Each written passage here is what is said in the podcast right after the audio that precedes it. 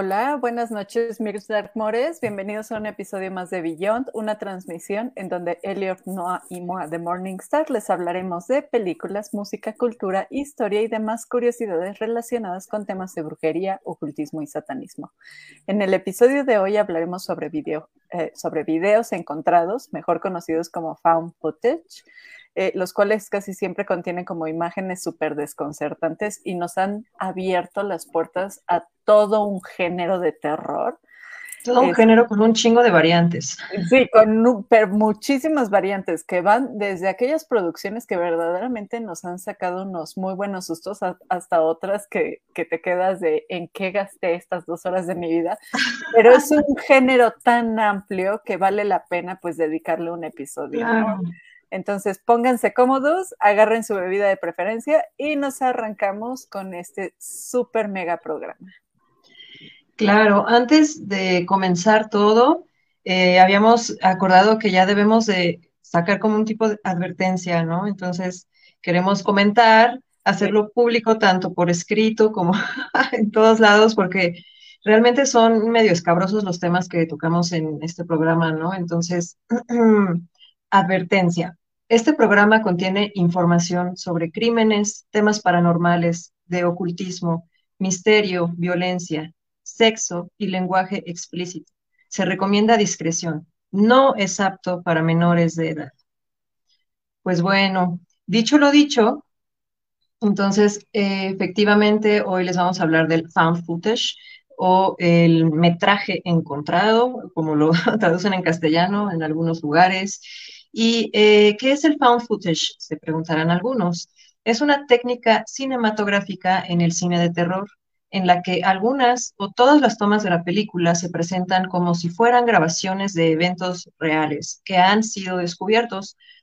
Es muy común encontrarlo en formato VHS, me parece que es como la onda más eh, popular, pero eh, tomemos en cuenta que ese recurso es súper noventero y es en la época Aparte, los millennials ahorita, ¿qué, ¿qué, fregados van a saber qué es un VHS, no? Es como de, ¿qué es eso? Como el Claro, tenemos que aclarar un poco que el formato VHS es eh, aquel formato que en las épocas de la caverna utilizábamos los ácidos a eh, las películas, documentales o demás material audiovisual que quisiéramos encontrar antes de, eh, pues, las máquinas tipo laptops, eh, tener memorias que son así como micro diminutas y demás.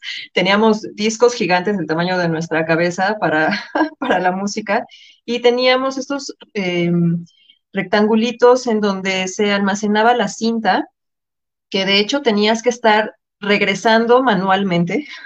o sea, tenías que literal regresar toda la cinta que habías reproducido para volver a verla desde el inicio, no solamente era con un botoncito de play, fast forward o demás, ¿no?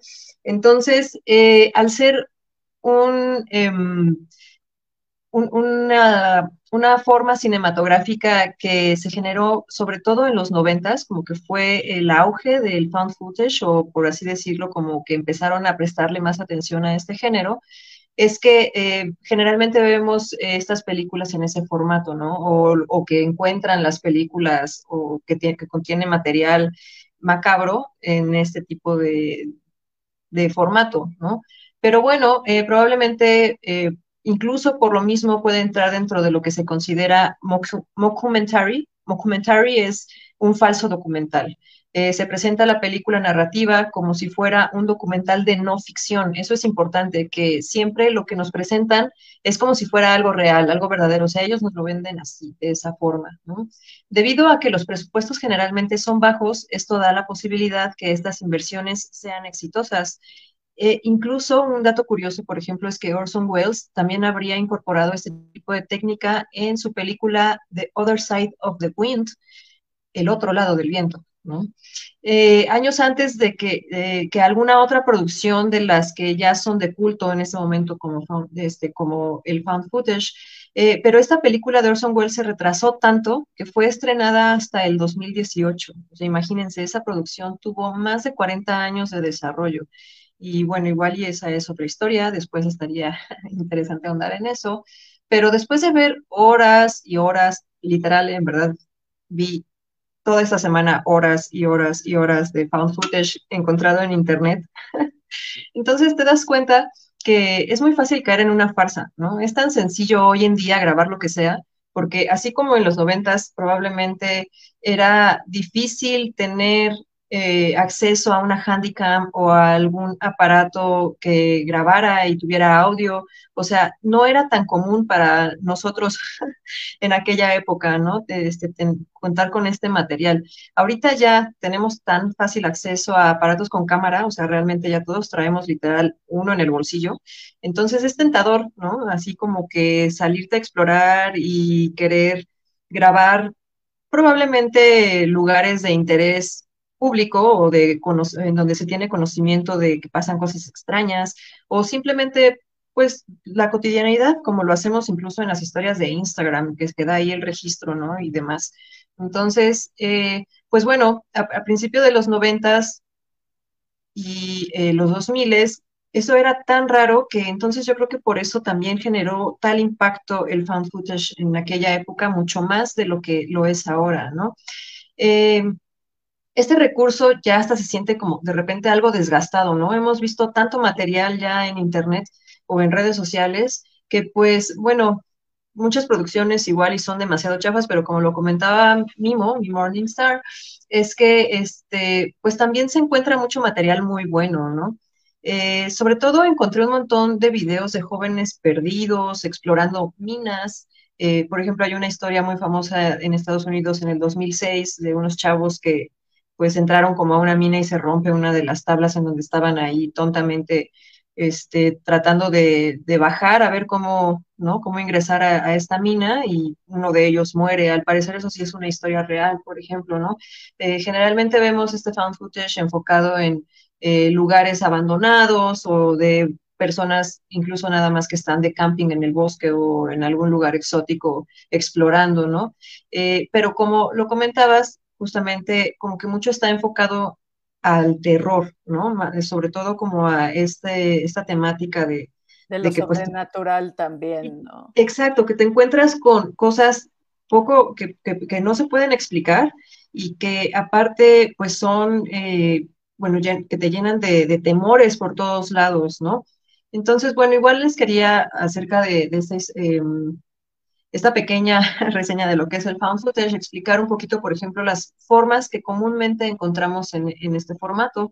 Eh, se puede presentar de cuatro formas o una mezcla o variante de estas.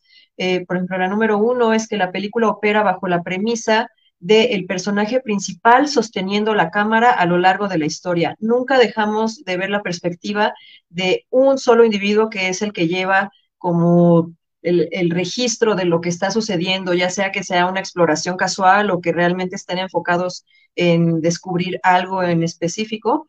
Pero bueno, siempre nos presenta la perspectiva de la primera persona lo que nos crea una tensión muy clara, ya que nos limita como audiencia a seguir a solamente ese personaje, además de que puede desorientarnos un poco aunado a la inestabilidad de las tomas, ¿no? Como se está moviendo todo el tiempo, realmente solo alcanzas a ver detalles, incluso es como cuando graban, no sé, las peleas en la calle, ¿no? Así de que el don taxista se está echando un tiro con, con alguien, ¿no? Que dices así de, güey, graba bien, o sea, no, ¿para qué, para qué demonios estás grabando si te mueves? La cámara está así, toda agitada, pero incluso... Toda agitada, no enfocando, nada más escucha los gritos, entonces realmente es desesperante, incluso como audiencia, para, para ti es súper desesperante esa situación, ¿no? Que incluso es, un recurso cinematográfico porque la inestabilidad de la cámara hace que nuestro ojo no se enfoque en una sola imagen, entonces también genera, aparte de esta incomodidad visual, un poco de vértigo o mareo para, por no poder estar enfocando bien. Sí, o sea, terminas completamente desorientado, eh, sobre todo como con la angustia de no, de no saber qué está pasando en la totalidad, ¿no?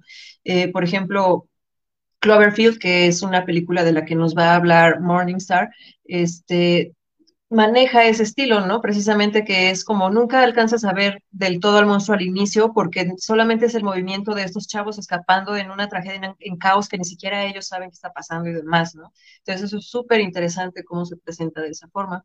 El segundo enfoque lo tenemos cuando se presenta como un falso documental. Tenemos imágenes eh, tipo entrevistas y un trabajo de cámara que se podría decir, entre comillas, que se nota que es más profesional. El diálogo mejor armado y tomas más serias que nos brinda una experiencia como si realmente se tuviera un propósito, como si fuera algo más formal eh, con esta documentación en video que los protagonistas hacen. Un método relacionado es presentarlo como cobertura de noticias, por ejemplo, ¿no? Nos presentan los eventos de la historia a menudo utilizando a un operador de cámara que es fijo, como el operador de cámara, y un reportero que es el, el especialista en estarnos presentando, narrando y aparte haciendo como, como que todo le pasa a él en específico, ¿no? O sea, como que pareciera que él es el protagonista, cuando en realidad, pues bueno, o sea, se tiene como un equipo, por así decirlo, de producción a su, eh, a su mano, ¿no? Entonces, eh, estos, está, generalmente este operador de cámaras y el reportero se encuentran ubicados, ya sea casualmente o porque están buscando la historia en específico, pero pues bueno, eh, se encuentran en medio de, de donde pasan todos los eventos y entonces pues termina en tragedia también para ellos, ¿no? Eh, un método relacionado es presentarlo eh, también, por ejemplo, como si fuera una grabación de vigilancia o filmado de forma pasiva, es decir, que el metraje encontrado que se grabó eh, fue grabado realmente como por casualidad, ¿no? por cámaras instaladas en el lugar de los hechos. Entonces, pues es como metraje que encuentras por casualidad, que aparte se grabó por casualidad, nadie tenía como la intención de que se grabaran las catástrofes que se descubren después en, esos videos, pero pues casualmente queda como toda la evidencia de, esta cámara que es como la tercera persona, que de hecho de esto que nos estás platicando se ha puesto muy de moda últimamente en TikTok sobre todo, de estas cámaras como de vigilancia que graban, no sé, a la llorona o al fantasma o la fregada y media, ¿no? ¿Para qué? ¿Para qué? ¿Para qué se hizo? Ay, no, no, no, es que a mí si algo me da terror en, la vida, en verdad, si las personas que me conocen lo, lo, saben, es precisamente eso, como este, dejar evidencia, ya sea de audio o, por ejemplo, las psicofonías también me dan un chingo de miedo, ¿no? O las evidencias de video en donde realmente, pues lo dejes así casualmente de que, pues a ver qué grabo, o sea, no me saca de quicio que hagan eso porque yo no lo puedo comprender, me, causa mucho, mucho miedo ese, esa situación, yo no podría ni siquiera ponerle play a ver qué pasó así de curiosidad, de, ay, a ver, no, o sea, prefiero no saber, ¿no? Así como que, gracias, pero bueno, justamente este método, por ejemplo, es interesante ya que le da un poco más de libertad al cineasta. Ya no queda encasillado a la vista del protagonista, o sea, ya la perspectiva no solamente es de un solo individuo, sino que incluso permite que todos los personajes aparezcan juntos en la toma y justifica tomas en donde puede que no haya ningún personaje presente, como lo vemos, por ejemplo, en actividad paranormal,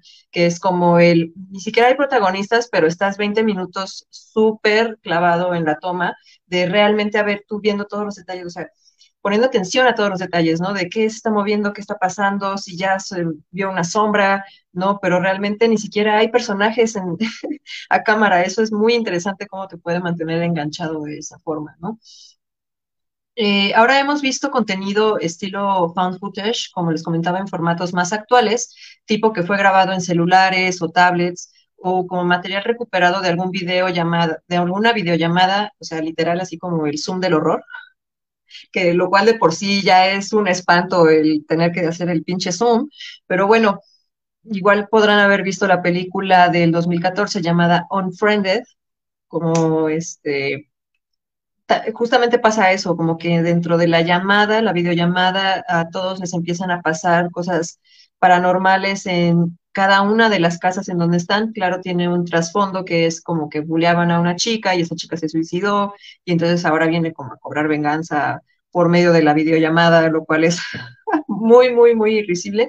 Es súper chistoso, pero justamente pasa eso también, que se han encontrado este, como evidencias de, de cosas paranormales en videollamadas, incluso así como muy eh, inocentes de amigos hablando ni siquiera del tema, ¿no? O sea, así como de que estaban estudiando juntos o personas en las juntas laborales, en donde es como de algo pasó atrás de ti o vimos eh, o escuchamos esto y, él, y esa persona ni siquiera se percata, ¿no? Solamente las personas que están dentro del video pueden verlo. Entonces, es un recurso que ahorita se ha estado explotando mucho también. Es interesante ver eh, pues qué es lo que están creando alrededor de ya también esta posibilidad, ¿no? Precisamente de con las llamadas o videollamadas, este, de los horrores de los que te puedes enterar, así como, no sé, por ejemplo, cuando en Snapchat jugaban con los filtros de la cara que se posicionaba el sobre perro, sí, es cierto. Y salía el, el, antifaz de perro detrás en la nada, ¿no? Entonces, justo los horrores que nos trae la tecnología, aparte de dentro de, los, de la temática de ciencia ficción y Skynet y demás, pues también nos da esta otra posibilidad de explorar el horror de otra forma, ¿no? Y pues bueno, igual, como les comentaba, algunos creadores se empeñaron en sacar muy buen material y les hablaremos sobre algunos de nuestros predilectos en este episodio, comenzando con Holocausto Caníbal de 1985. Es que es tan, tan una joyísima precisamente por el creador, yo creo, porque me parece que es considerada oficialmente como la primer producción de este estilo found footage. Ruggero Deodato es un actor, guionista y director italiano. Al parecer me gustan mucho los creadores italianos, ¿verdad? Apenas me doy cuenta de eso. Así del cine italiano, güey, así como yo con los asiáticos, así el cine de horror asiático. Siempre caigo en cuenta que es así que tengo una fijación muy cabrona con el cine italiano y haciendo estos capítulos de Billones que lo, he notado. Pero bueno, este director nos introdujo a este mundo de horrores que son completamente factibles aparte y que son muy cercanos a las pesadillas con las que te puedes identificar fácilmente. Esto es encontrarte atrapado en algún lugar donde la población tiene costumbres muy distintas a las tuyas. Y esto, por ejemplo, me resuena con la ya mencionada Midsommar, o incluso con algo aún más cercano, los eventos relatados en la película Canoa. No sé si han eh, escuchado acerca de esa película, pero al final es el estilo en el que está filmado eh, hace que se me asemeje justo a un falso documental. ¿no? Entonces, por eso como que siempre lo relaciono un poquito con esta onda de found footage, porque es una tragedia que sucede a unos muchachos de los cuales ya no pueden narrar de propia voz lo que pasó, y solamente lo vemos eh, retratado como en tercera persona, ¿no? Como si ya estén recapitulando todos los sucesos, ¿no? Pero bueno, eso igual también es otra historia. Pero eh, tampoco, digamos, esta película de Holocausto Caníbal es tan cotidiano como los ejemplos que les acabo de mencionar. Realmente los peligros presentados en Holocausto Caníbal son lo más desquiciado y horripilante y llevado al extremo que podrías imaginarte. Pero aún así, lo genial de esto es, es que existía la posibilidad de que eso fácilmente pudiera suceder o sea, de que fuera un hecho que escucharas en las noticias como algo real que sucedió este fin de semana, ¿no? En verdad que no es exageración, porque en aquella época en que fue hecha esta película, que son nuestros superconsentidos ochentas, las exploraciones alocadas eran muy populares eh, partían em, evangelizadores a todos lados o simplemente locos que querían visitar lugares inhóspitos, ya sea de la selva, del desierto. O sea, siempre ha existido eso, ¿no? Como la onda de los aventureros. Pero siento que en los ochentas también pasaba mucho esa onda de pues los misioneros o de los documentalistas precisamente que se trataban de aventurar ahora que tenían el equipo, que había justamente luces, cámara, portátiles que podían llevar registros de los lugares a donde fueran entonces, como que explotó algo ahí, ¿no? Así de la gente queriendo aventurarse a ese tipo de cosas. Y pues bueno, con este filme tenemos un material súper controvertido y que ha generado hasta leyendas urbanas alrededor de ella, que si todo fue real, que si en verdad no, no era ficción, que si aún sabiendo que fue ficción, de todas formas se cuestionó y habló mucho, por ejemplo, de las, formas en que el director trataba al elenco, en que si fueron utilizados los props, eh, bueno, más bien los props que se utilizaban en, las escenas eran realmente cadáveres y huesos humanos sacados de, cementerios, ¿no? De la zona. Este, creo que la única que sí es muy real y que se siente medio gacho y así, pero bueno, pues ya sucedió, it happens, shit happens, es que mataron animalitos, ¿no? Así mataron a los animales que salieron ahí, sí es como completamente seguro que ellos sí. Sí, se murieron. ¿no? Rip animalitos, lo siento, yo sé que es súper gacho. El punto es que mi primer dato hereje es que inclusive el director fue detenido, o sea, eso es algo real, fue detenido debido a que las autoridades italianas pensaron que parte de la cinta en verdad no era ficción, o sea, en realidad se fueron con la cinta. Y se decía que los actores desaparecieron misteriosamente por la época en que fue filmado, lo que llevó a una gran investigación al respecto. Pero aquí es en donde viene toda la genial de, de Ruggiero, porque resulta que este condenado nos dejó, eh, bueno, como esta premisa de planear todo a conciencia, ¿no? Hizo que los actores firmaran un contrato en donde justamente era parte del deal que tenían que desaparecer después de haberlo firmado. Entonces, eso me da un chingo de risa. De hecho, eh, tengo que dar mis condolencias porque acabamos de perder a Ruggero a finales del año pasado, del año en diciembre. Pasado, exactamente. ¿No? Pero esa parte de que él haya planeado esa supuesta desaparición desde el inicio, eh, justamente es lo que le da ese toque realista a su obra, ¿no? O sea, fue lo que llevó a las masas a enloquecer. Es precisamente del nivel de Orson Welles en donde genera tanto pánico en la población la ficción que está creando, que ya incluso se sale de sus manos, ¿no? Y el hecho de que hayan arrestado literalmente a Ruggero y de él se haya este, creo que perdió cuatro meses en la cárcel, o sea, fue así como una multa y ciertas cosas por lo que le hicieron ahí un juicio y demás, pero él estaba tan comprometido con su obra que lo haces, ¿no? Así como incluso hasta concienzudamente lo planificaste de esa forma. Entonces, no sé, se me hace un genio total, ¿no? Incluso se sabe que el grandioso Sergio Leone le mandó supuestamente una carta diciéndole, ¿qué película la tuya? Todo parece tan real que creo que te meterás en varios problemas. O sea, eso es sublime, güey. Así que incluso el, otro güey le está diciendo así de ah, ah, aguas, porque realmente es tan genial tu obra que te va a meter en pedos, güey, ¿no? O sea, ¿qué estás haciendo con esto? La historia del holocausto, para quienes no la conocen, es eh, un grupo de jóvenes se aventuran en la selva amazónica para filmar un documental en un área conocida como Infierno Verde. Con toda la inocencia o ingenuidad o tal vez solamente exceso de seguridad, porque seamos sinceros, se debe tener demasiada ambición o vivir en tu, en tu caparazón de privilegios, ¿no? Planeta, para ir tan confiados a una aventura así es porque pues te estás metiendo en muchos pedos de los cuales ni siquiera eres consciente, ¿no?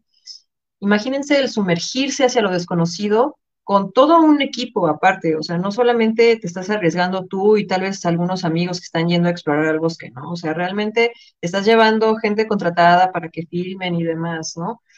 Entonces, eh, especialmente el objetivo de estos güeyes y que pues nos retrata que son como jóvenes muy encapsulados en su burbuja, es que ellos quieren retratar específicamente a las tribus que se encontraban en esa región, conocidas además por aún tener prácticas de canibalismo. Era una región en donde ya se habían reportado desaparecidos. Entonces, como para qué quieres ir a registrarlo y pensar que te van a recibir con fanfarrias y festejaciones, ¿no? O sea... Pase, señor Blanco, le vamos a servir una hamburguesa. Pero aparte creo que sí hay una nota de, de, algo que sí sucedió así, ¿no, Elliot? De unos exploradores que se fueron por y se con caníbales y valieron gorro, ¿no? Es que precisamente, de hecho también hay, por ejemplo, un misionario muy famoso, no, no recuerdo el nombre, pero sí fue muy famoso precisamente por eso, porque su privilegio, su caparazón, su burbuja, lo, lo hizo convencerse de que él podía evangelizar a los a, este poblado en quién sabe igual la selva de quién sabe dónde. Y entonces él fue completamente seguro y creo que hay hasta evidencia de cómo lo llenaron de flechas, o sea, literalmente así de que ni siquiera estaba todavía desembarcando de la lanchita y ya lo habían así rociado completamente, ¿no? Entonces, es como, ¿en qué momento piensan que es como, solamente vengo a documentar, a mí no me comas, es que quiero saber qué pasó, ¿no? Pero bueno, yo vengo en...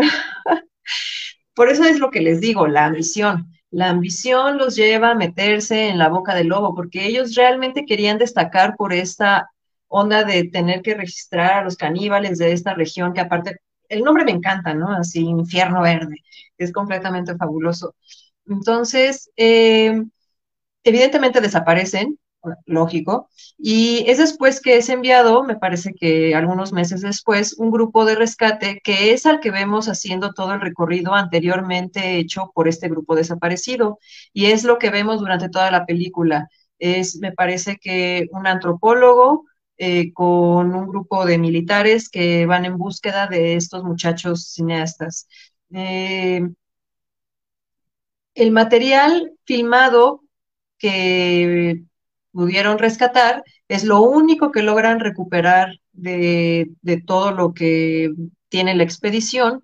Y pues bueno, esta película es repulsiva, degradante, llena de tripas, súper ofensiva. Te encuentras incluso rituales paganos muy chidos, pero muy intensos. Entonces, sí no se recomienda como para todos los estómagos, ¿no? Realmente sí tienes que ser así muy obseso de las cosas macabras como una, entenderá, ¿verdad? Para poder, y de hecho yo, no sé, tiene años que la vi, así en mis primeras, este, pues momentos de ser así como toda punk, de, ah, sí, vamos a ver a... Tripa, sangre. Vamos a ver tripa, sangre y destrucción y, ah, no sé, Pink Flamingos y Divine, ¿no? Así como, como que todo lo más asqueroso que tú puedas imaginar en la Tierra lo tienes que conocer, también es una parte esencial de la vida. Entonces, eh, lo que más me sorprende es que curiosamente también tiene una sutil pero contundente crítica social, ¿no? O sea, dentro de todo este triperío, realmente Ruggiero nos está dando un mensaje, ¿no? Porque ni siquiera puedes sentir compasión por el grupo masacrado ni por los militares encargados del rescate, porque a lo largo del filme también ves cómo ellos causan atrocidades en los pueblos, ¿no? Eh, violan a, a, las indígenas y cosas así. Entonces, pues realmente te das cuenta que todos son unos completos tontos, ¿no? Como que le vas un poco, como que le vas un poco a los caníbales. Pues bueno, dentro de este tipo de leyendas urbanas, ahora les quiero hablar del proyecto de la bruja de Blair de 1999. Eh, nuestra segunda película es súper icónica, creo que me parece que la más, Sí, yo creo que fue la que pues nos, nos metió de lleno a, este estilo, ¿no? Cuando, en su momento, cuando salió. Y pues bueno, aparte de ser eh, amada y odiada por igual, ¿no? En lo personal a mí me encanta. Eh, igual, hasta con narices moquientas en tomas de primer plano y toda la cosa, me encanta.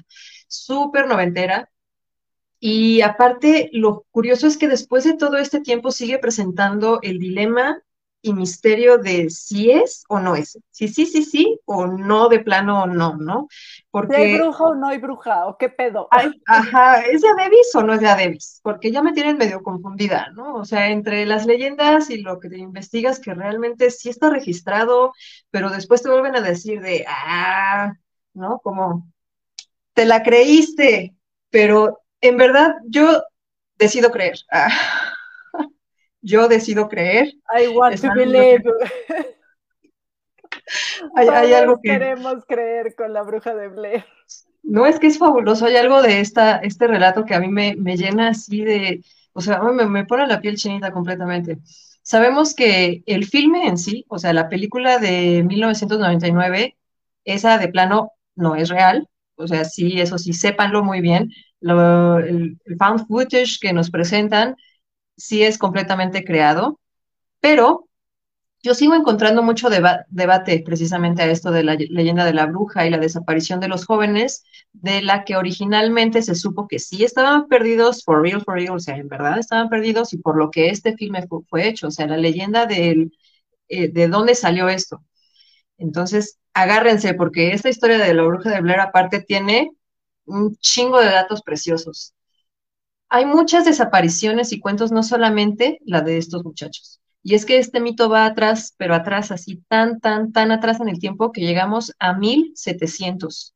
Y se sabe lo que, que lo que sí es muy real, 100% real de esa época, es que perseguían y aterrorizaban gente, sobre todo jovencitas, pero en general, ya saben, todo lo diabólico, malévolo, diferente y pagano. Así nos tenemos que en 1785, en Maryland, en Estados Unidos, que esto está como a dos horas de Washington, en el antiguo pueblo de Blair, actualmente Burkittsville, se relatan crónicas de una misteriosa anciana llamada Ellie Kedward, o sea, yo, Ellie. Ellie Noir. ¿No? O sea, güey, mi reencarnación. Y aparte, o sea, estamos en plena casa de brujas, ¿no? En, plena casa puritana. En plena casa puritana, entonces, todo lo que les voy a relatar, mantengan ese, ese pedazo de información en la punta de su mente, por favor, ¿no? Se sabe que esta anciana se ganó el desprecio de sus vecinos luego de que engañara a niños de la comunidad para llevarlos a su casa con promesas de dulces, o sea, típica leyenda de brujas, ¿no? La casa de Hansel y Gretel. En el bosque, ya saben, ¿no?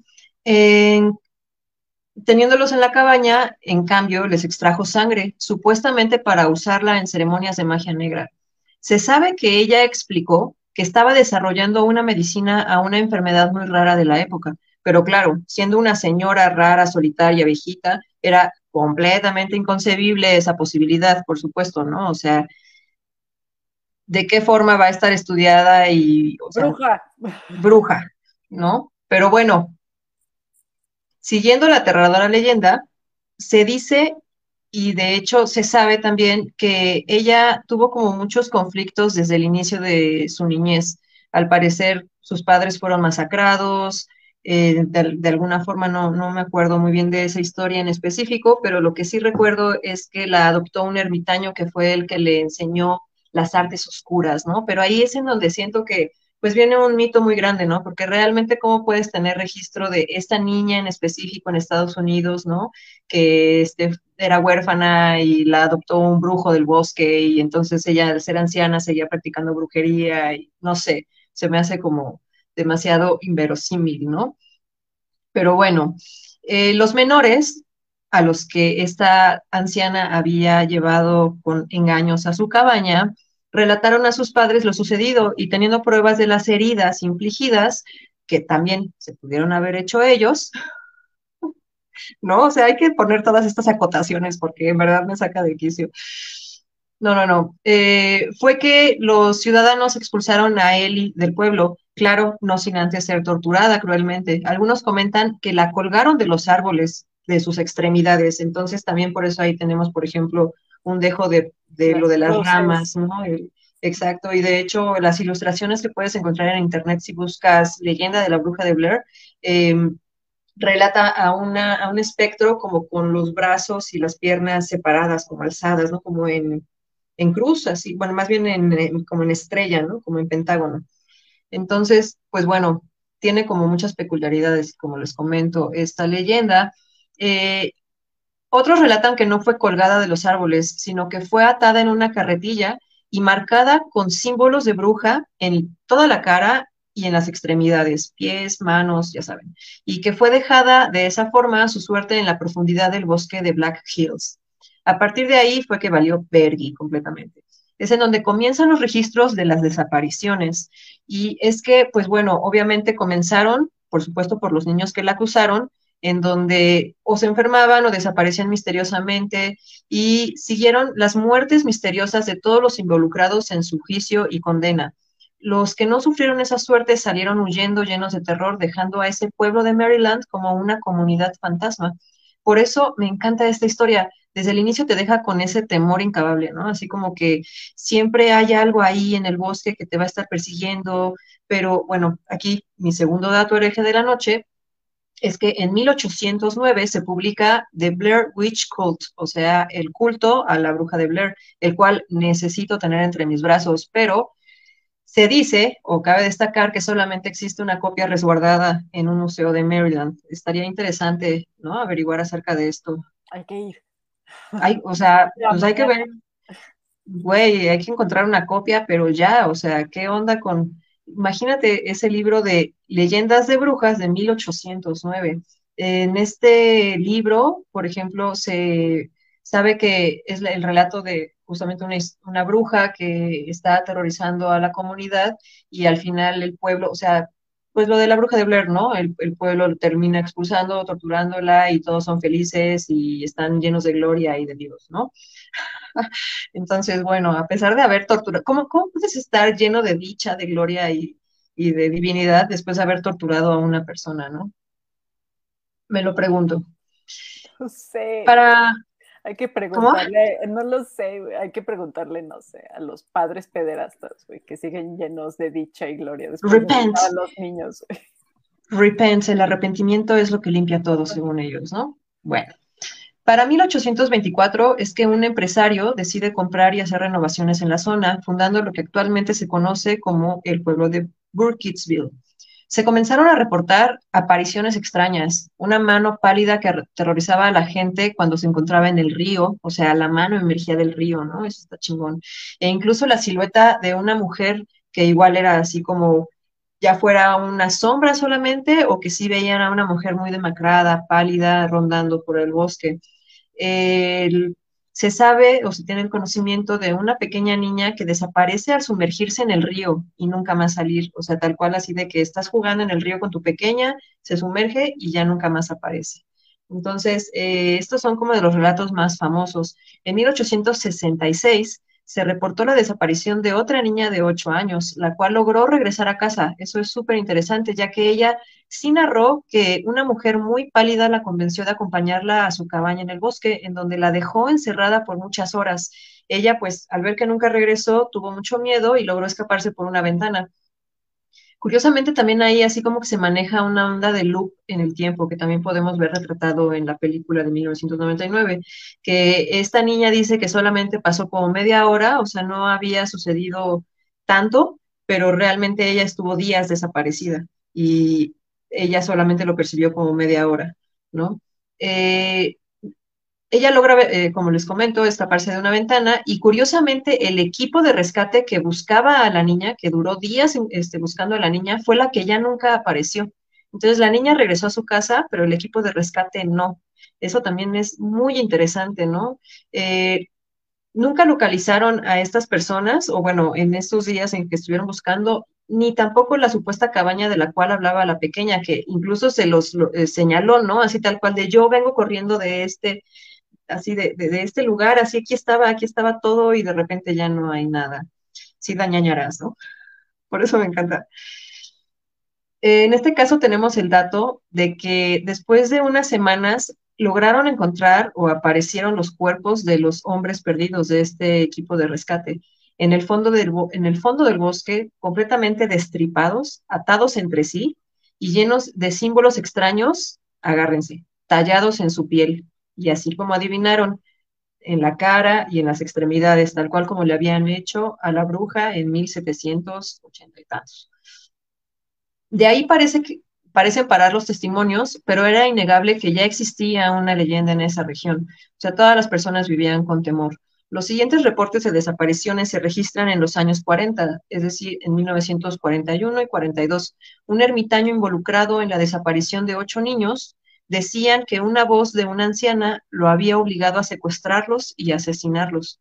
Uno de ellos sobrevivió, es decir, que solamente logró masacrar a los siete pequeños, pero uno de ellos, al parecer, fue testigo de todos los horrores. Tuvo que vivir en psiquiátrico el resto de sus días, o sea, no pudo recuperarse nunca de ese shock.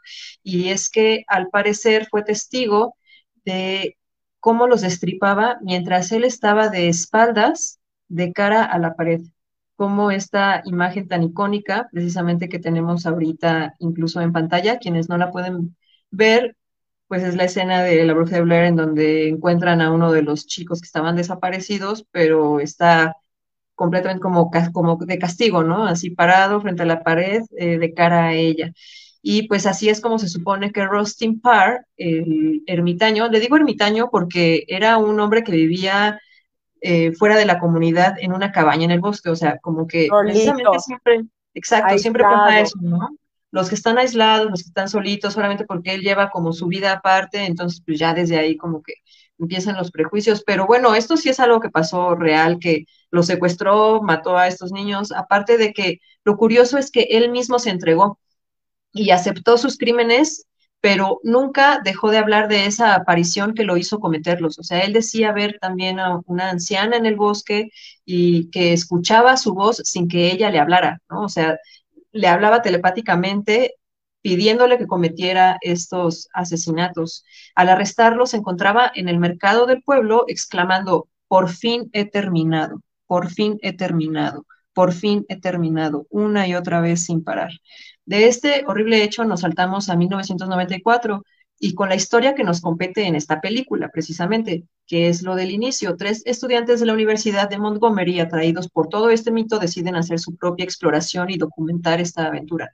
Tras interrogar a los habitantes del pueblo, encuentran a una anciana medio demente, que por supuesto es como la fuente más confiable, como lo vemos de repente en este tipo de películas. Obvio, siempre lo más confiable, siempre la fuente de, información más confiable sobre lo paranormal va a ser la anciana del pueblo y si está demente y no recuerda todos los hechos completos, fuente de primera mano. Es la, la primera a la que hay que ir a, a entrevistar. Loquito del pueblo, garantizado, ¿no? Así completamente. Entonces esta anciana les asegura que ella ha visto a la bruja de Blair cerca de un riachuelo, eh, pues bueno, como que les da las indicaciones, el nombre y todo, ¿no?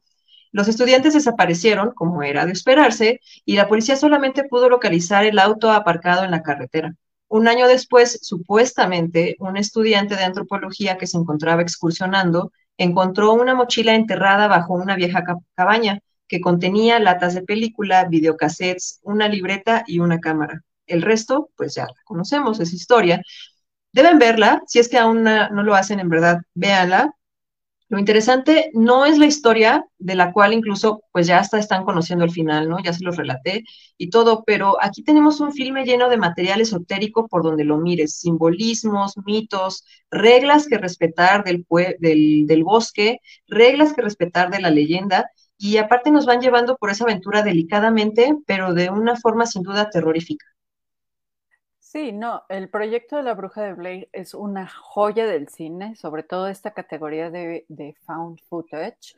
Y la verdad es que sí merecía todo este análisis de fondo, porque lo que vemos en la película, que es por lo que genera como este amor-odio, es que no se entiende de todo como la historia que hay detrás de cuando acaban de descubrir que todo, o sea, toda la leyenda de la bruja de Blair es antiquísima o sea, da ñañaras por completo. Es una de nuestras historias favoritas. Eh, eh, esta película tuvo dos entregas, me parece, pero la segunda... Sí, hizo una saga, pero ya no era lo mismo, ¿no? O sea, en la segunda me parece que es la hermana de uno de los que desapareció, pero eso sí ya es completamente invento, o sea, 100% ficción, ya ni siquiera creo que utilizan tanto el formato no, ya no utilizan creo que ciertas tomas nada más de cámaras de vigilancia, pero sí ya se ve como muy forzado el discurso. Pero esta primera entrega con todo y moquitos en primer plano, en verdad es una joya. Si no la han visto, se la recomendamos al 100%. Tiene cinco calaveritas de la escala Mi Morningstar. Véanla, es, o sea, es muy, muy buena. Y pues bueno, obviamente, ahora aquí viene la adicta al Asian Horror, así que obviamente no, podía faltar Ringu, ¿no? Es una película japonesa del año de 1998, fue dirigida por Hideo Nakata, que es a su vez una adaptación de la novela homónima escrita por Koji Suzuki, que a su vez se basa en un cuento popular que se llama Bansho Sarayashiki, ¿no?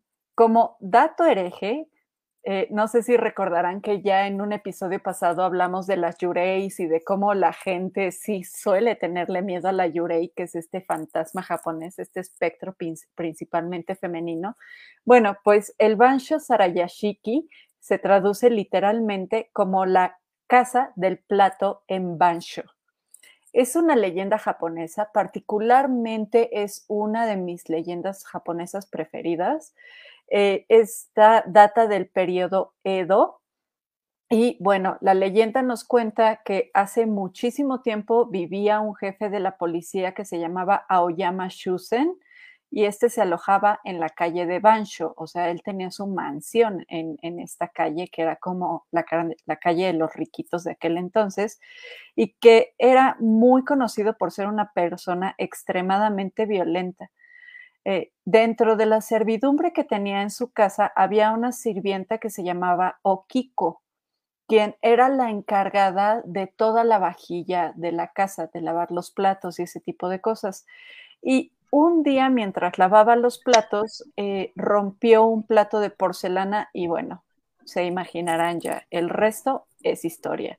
O sea, Aoyama se volvió loco, la agarró a golpes, la maltrató terriblemente y no a gusto con eso, consideró que el, que el error de Okiku, o sea, haber roto el, plato de porcelana, era tan grande que tenía que pagarlo de una forma atroz. Entonces, la tortura. Me suena, me, suena a, un, a los que se quejan de los monumentos y las paredes en vez de cuidar una vida humana, ¿no?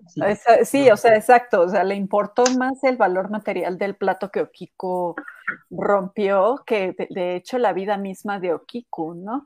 Eh, entonces, pues obviamente Okiku llegó a un punto en el que ya estaba muy desesperada de la tortura, ya no aguantaba más el terror ni el dolor físico entonces, una noche logró ah, liberarse de sus ataduras, corrió al jardín de la casa y se aventó al pozo que estaba en el jardín, donde obviamente se ahogó.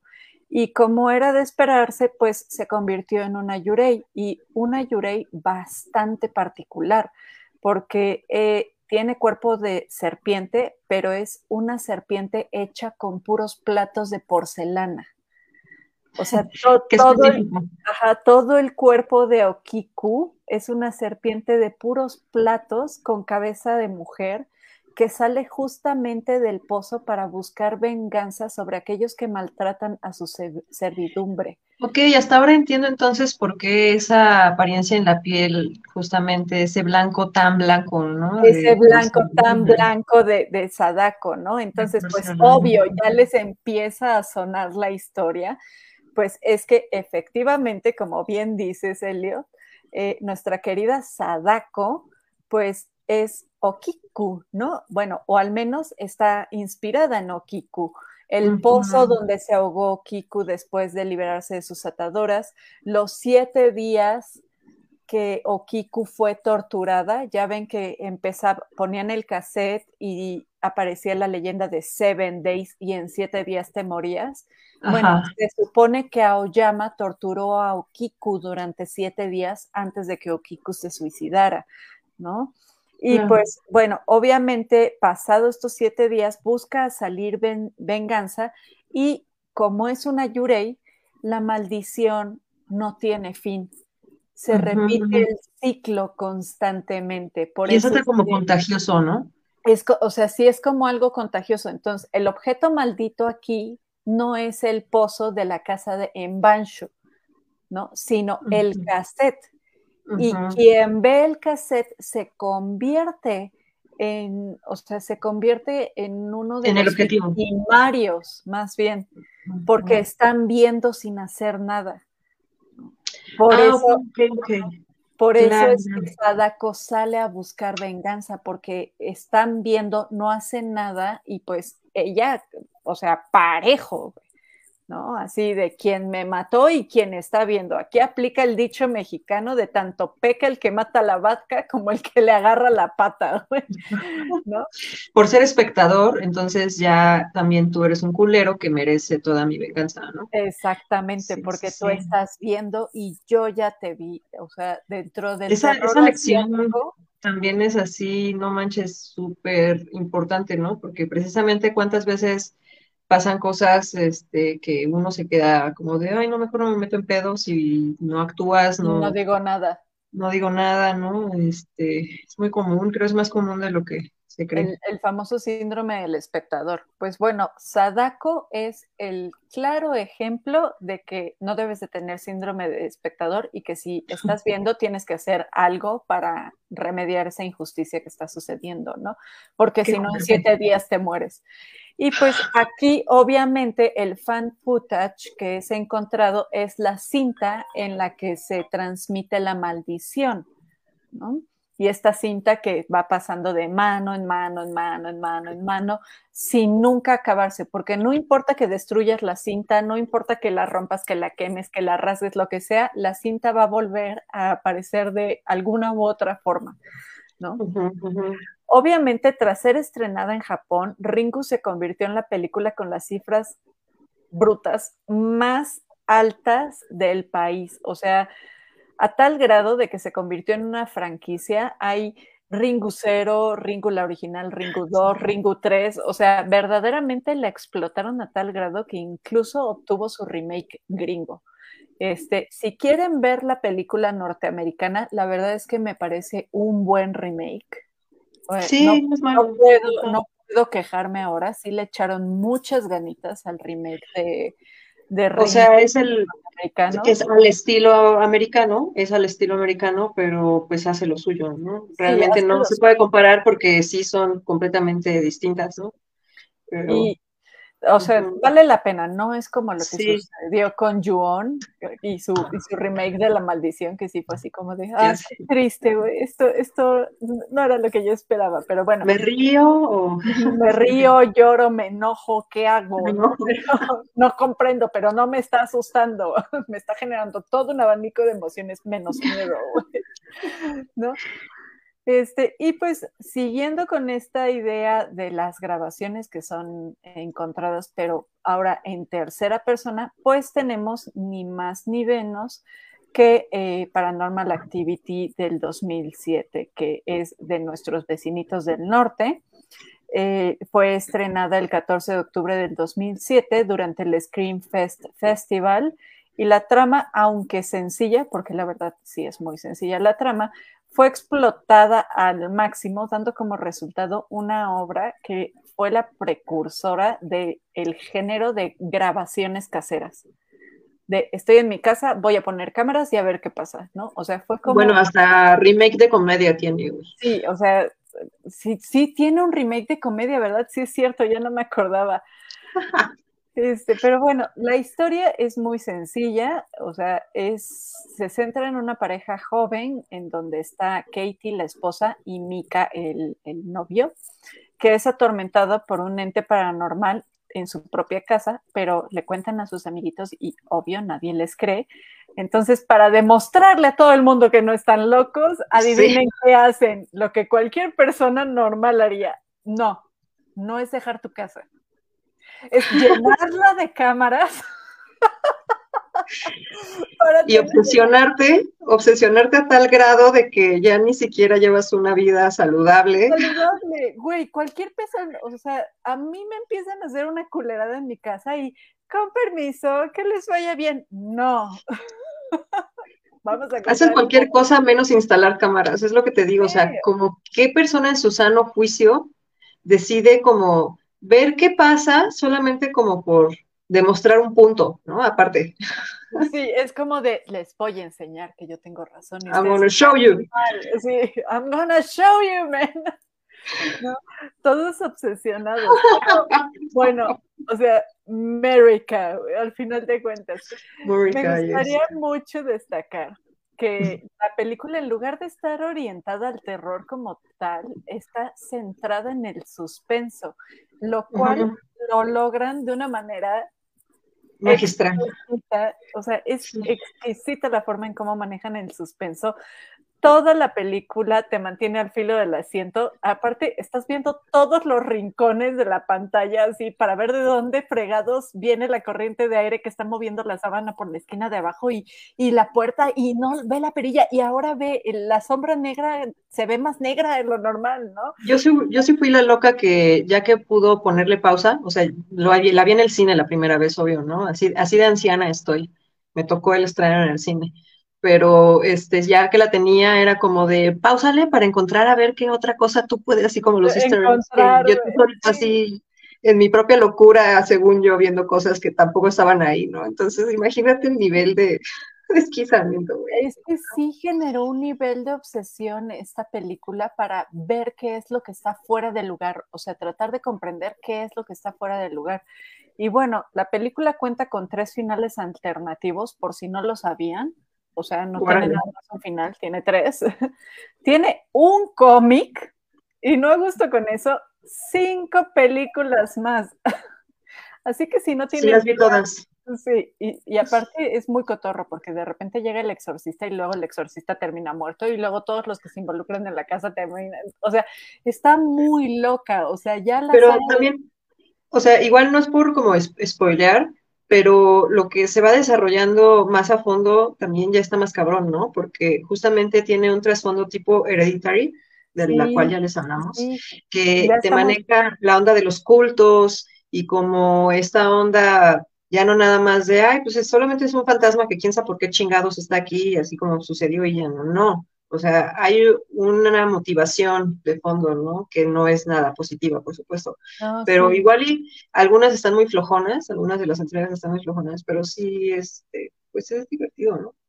Pues es, es divertida, o sea, maneja mucho esto, como bien lo dices, de tipo hereditary, de la maldición y de la entidad eh, generacional lo cual hace que se enriquezca como la trama de la película, sí.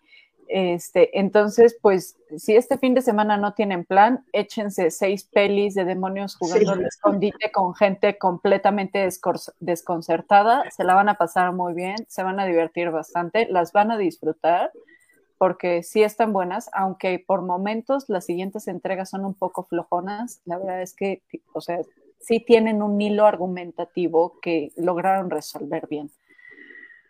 Y pues bueno, ahora recordando lo que nos platicaba Elliot sobre el formato del noticiero, tenemos esta joya que nos entregaron nuestros compas españoles, que es REC, ¿no? Dirigida por Jaume Balaguero y Paco Plaza. Otra que también tiene remake, ¿no? Ajá, tiene un remake norteamericano y aparte, según yo, la versión eh, española tiene tres entregas. Rec, Muy buenas. 2 y Rec 3. Este, esta fue filmada, la primerita, que es justamente la, la de la reportera güerita, fue filmada en el año del 2007 en Barcelona.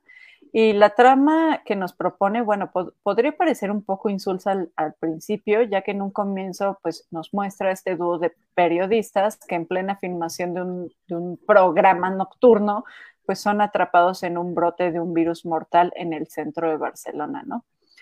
Eh, lo que me gustaría enfatizar de este falso documental es la participación de la niña Medeiros, quien era originalmente una chica portuguesa llamada Cristiana Medeiros da Souza, que vivía en un convento originalmente y trabajaba como una cocinera, ¿no? Eh, ¿Por qué les platico de la niña de Medeiros? Porque es, al igual que el, proyecto de la bruja de Blair, es la historia detrás de esta película, ¿no? Eh, bueno, eh, la historia cuenta que una noche, mientras rezaba en su habitación, Tristania eh, fue violada por un grupo de sacerdotes y fue encontrada por una monja la siguiente mañana, aparentando estar muerta, ¿no? Las monjas, obviamente temiendo por el alma de Tristana, pues hicieron lo que cualquier monja en su sano juicio podría hacer, y no, no fue llamar a las autoridades ni pedir una ambulancia para que atendieran a la niña, sino que la ataron a una cama e intentaron hacerle un exorcismo. Lo más lógico del mundo, por supuesto. Sí, o sea, 100% coherente. Eh, para esto, Tristana pues se despertó, reaccionó obviamente eh, reaccionó de forma violenta a las oraciones religiosas y pues la escena terminó con todas las monjas y el sacerdote muerto. Eh, obviamente también destrozó ventanas, eh, muebles y eh, según esto mató al sacerdote que estaba realizando el rito de, exorcismo golpeándole en la cabeza con un crucifijo. La única monja que logró sobrevivir fue la monja que encontró a la niña tirada en su habitación después de esta violación masiva y trató de calmarla inyectándole un tranquilizante. Bueno, eh, como otro dato hereje, les voy a platicar que en un momento de la historia se creía que la posesión demoníaca era una enfermedad que debía de ser expulsada del paciente por medio del exorcismo, y es algo que REC rescata justamente el concepto de posesión demoníaca colectiva como un brote de algún tipo de virus y que la única forma de combatir este virus demoníaco que se dio a través de una posesión es mediante un exorcismo, ¿no? Y es por eso que la película española es mil veces superior a la americana. porque en la americana no tocan ese tema, solamente es como un virus y ya, ¿no? Así, un virus en el edificio y cuarentena y chido pero nunca te explican el trasfondo de dónde viene el virus, ¿no? Y vemos que el virus, pues, es justamente Tristana, ¿no? O sea, esta niña poseída que, que ya no es una niña, ya es una entidad un tanto bizarra, que la historia, o sea, la historia se va desenvolviendo muy buena porque al principio no sabemos si es un pedo de rabia, si es una película de zombies, si es una película de demonios o qué onda. Y no es nada más eso, es virus zombies demoníacos, güey. O sea, lo tiene todo. lo tiene todo. Deme 10. 10 de 10, excelente servicio. Sí, está cabrón. Sí, está cabrona. O sea, pese a que contó con un presupuesto muy bajo y una proyección internacional muy limitada, por lo mismo de que no pudieron conseguir como quien distribuyera muy bien la película, fue un éxito tanto en taquilla como en críticas, dando origen obviamente a su franquicia que tiene sus tres secuelas, tiene también una serie de cómics, tiene una novela y este remake gringo que es malísimo, güey. O sea, wow, yo quiero la novela. Sí, sí, sí, yo también quiero la novela. Este, les fue tan bien con literal tres pesos. Sí, es lo que te comentaba al inicio también del, de que es algo que destaca del found footage, ¿no? Que como le tienen que invertir tan poquito, también por eso fue que abusaron de repente de este recurso, porque pues era poca inversión y mucho, mucha ganancia y en este, o sea, sí lo tienes que hacer de esta forma, ¿no? Como, como Rec, como Blair Witch, porque si no, pues obviamente no va a funcionar. Ay, no, y les funcionó bastante bien. No, sí, fabuloso. Si no han visto la película, es una recomendación, es, o sea, ni siquiera les voy a decir que es una recomendación, es una obligación. Tienen que verla es, en verdad una de las joyas que nos ha traído justamente el género del found footage, ¿no? Y pues bueno, llegamos a otra película que también está como ambientada en el bosquecito.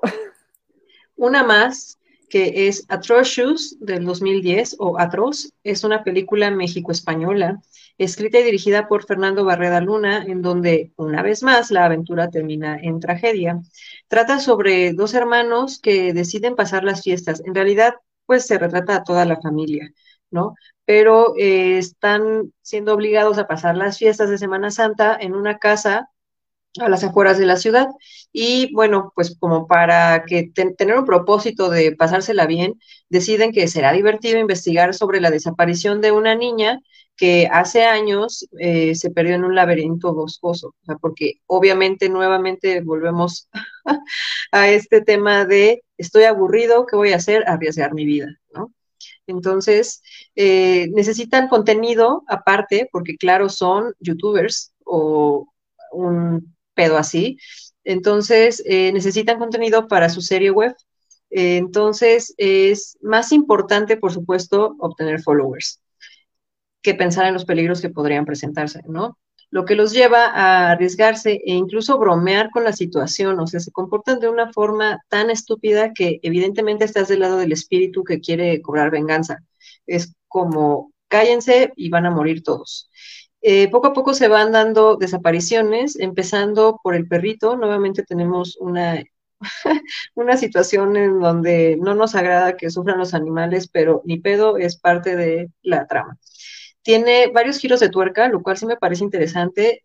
Precisamente no es el tipo de película del nivel de las que les hemos hablado anteriormente, sí tiene muchas fallas y precisamente se ve como más, mm, ¿cómo decirlo? Como facilón todo lo que, todo, todo lo que, los espantos, ¿no? Y las cosas que van sucediendo. Y pues sí fue muy criticada, la verdad es que este, no, no, no fue bien aceptada, bien recibida, pero yo creo que cumple el cometido de la temática a la perfección, porque precisamente pasan, este, pues aparte de las, del misterio que ellos están buscando y de que pues los métodos de, del formato que nos presentan están súper bien realizados. Este, aparte, pues también es como un evento cotidiano, como lo comentábamos, ¿no? Así el típico, pues estamos en familia, vamos a salir a unas vacaciones, ¿qué voy a hacer? Pues tomar fotos y grabar videos, ¿no? Obviamente ellos tienen esta onda de estar más metidos en el tema paranormal por la temática de, de su programa, mucho, porque aparte también es así como un tipo de mucho en donde hacen lives cada jueves a las nueve de la noche. Ya nos vi, Elliot, ya nos vi. O sea, la próxima vez que no tengamos nada que hacer, vamos a hacer lo que cualquier persona en su sano juicio haría, que sería arriesgar nuestra vida con una handicap. Vamos a, buscar, ¿te, acuerdas de lo que me mandaste de las casas embrujadas en Ciudad de México y a sus alrededores? Sí, sí, sí, claro, me parece excelentísimo plan. ¿Quién jala? Si alguien quiere jalar a arriesgar su vida en casas embrujadas de la Ciudad de México, mande un mensajito de yo jalo, les damos. O si nos quieren invitar a otro estado de la República a arriesgar nuestra vida en lugares abandonados, por supuesto que es súper bien recibido. Obviamente, obviamente. Nosotros jalamos a todos lados.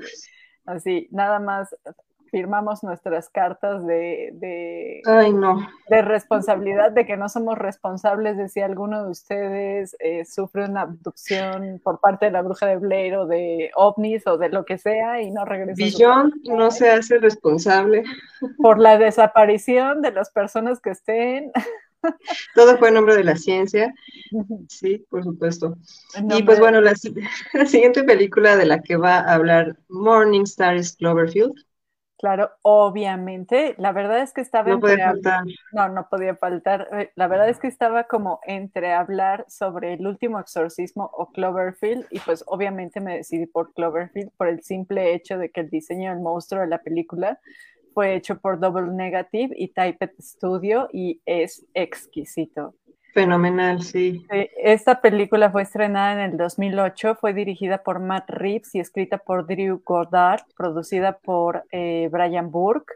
Y antes de mostrar el título oficial, la película fue promocionada como parte de los registros del Departamento de Defensa Nacional de los Estados Unidos bajo el nombre de 1-18-08. O sea, me encantó como que lo hicieran todo así súper top secret, que lo manejaran como si realmente hubiera sucedido, como ahora los archivos que está desclasificando este, el Pentágono sobre los extraterrestres. Es compromiso, o sea, es el nivel de Ruggiero de Dato con Holocausto Caníbal, ¿no? Que es desde el inicio comprometerte a que tu película va a ser así, entonces todos los elementos que necesitas para lograrlo, ¿no? y ponerles atención, está, está chingón.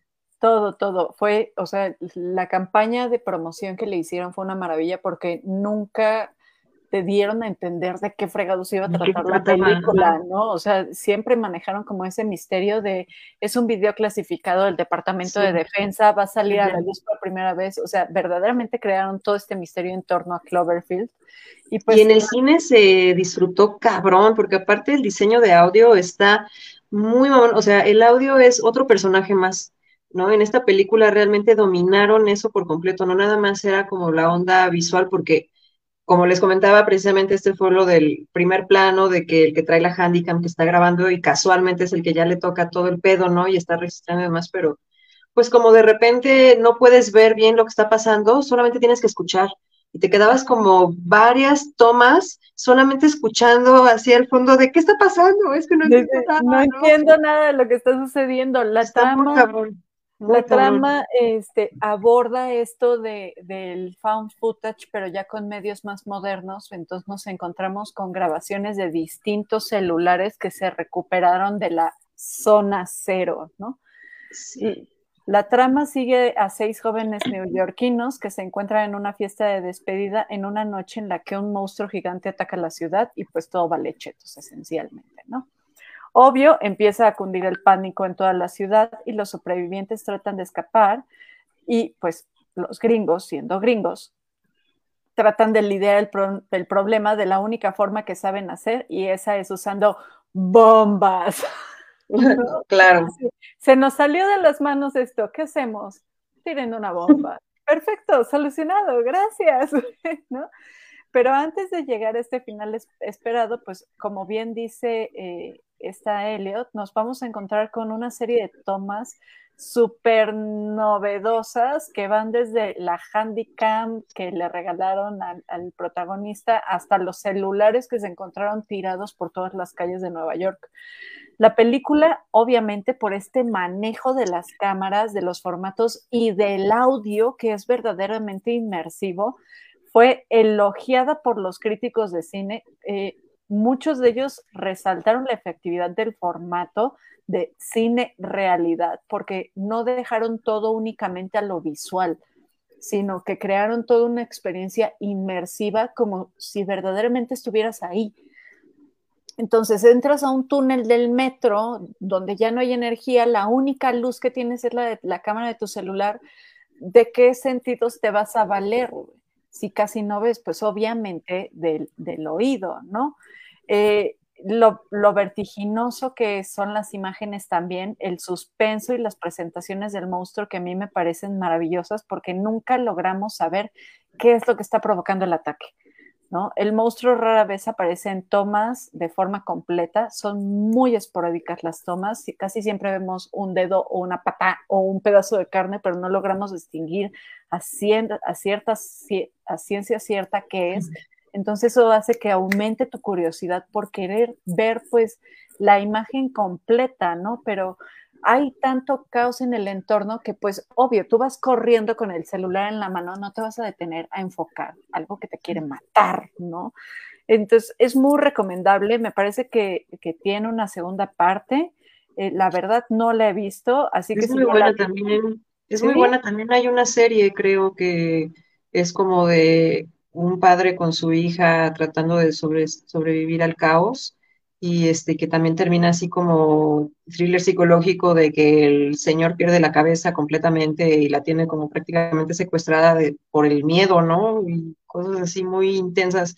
Pero justamente lo, que hablas del diseño del monstruo y aparte de, recuerdas que, que tiene como, o sea, es un monstruo tipo Godzilla, ¿no?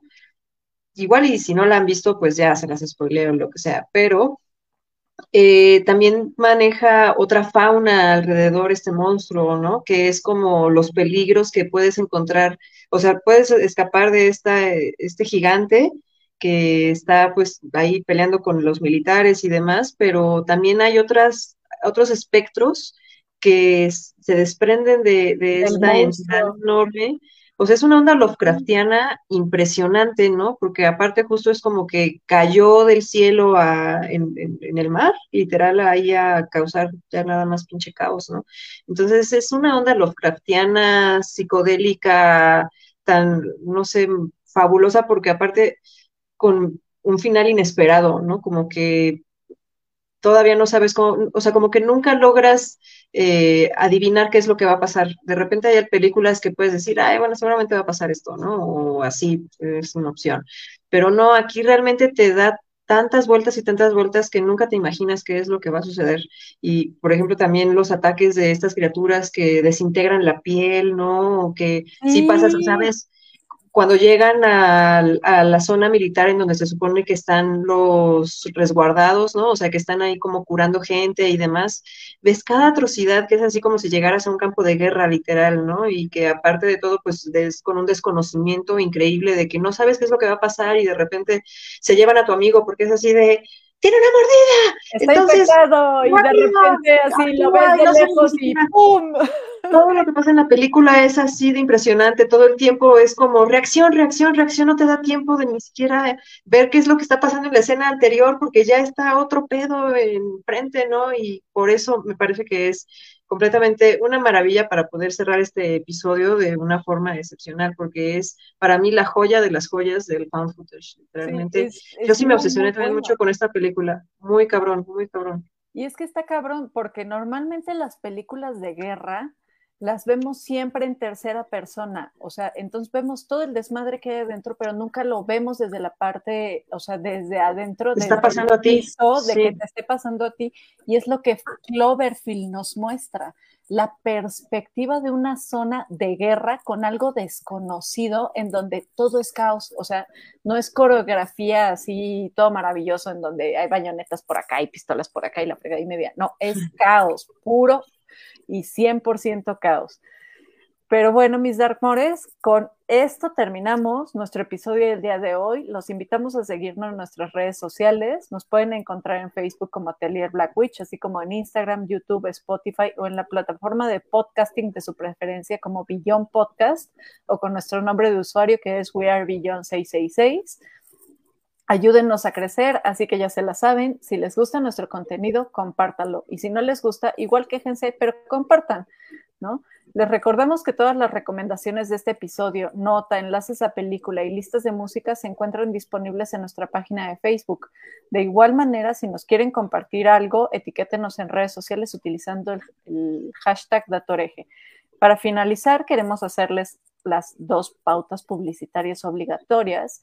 La primera para comentarle que tenemos el nivel Bragi disponible en Patreon, que está especialmente diseñado para apoyar nuestro contenido. Así que si les gusta, pueden convertirse en uno de nuestros mecenas para que podamos seguir teniendo como mejoras continuas.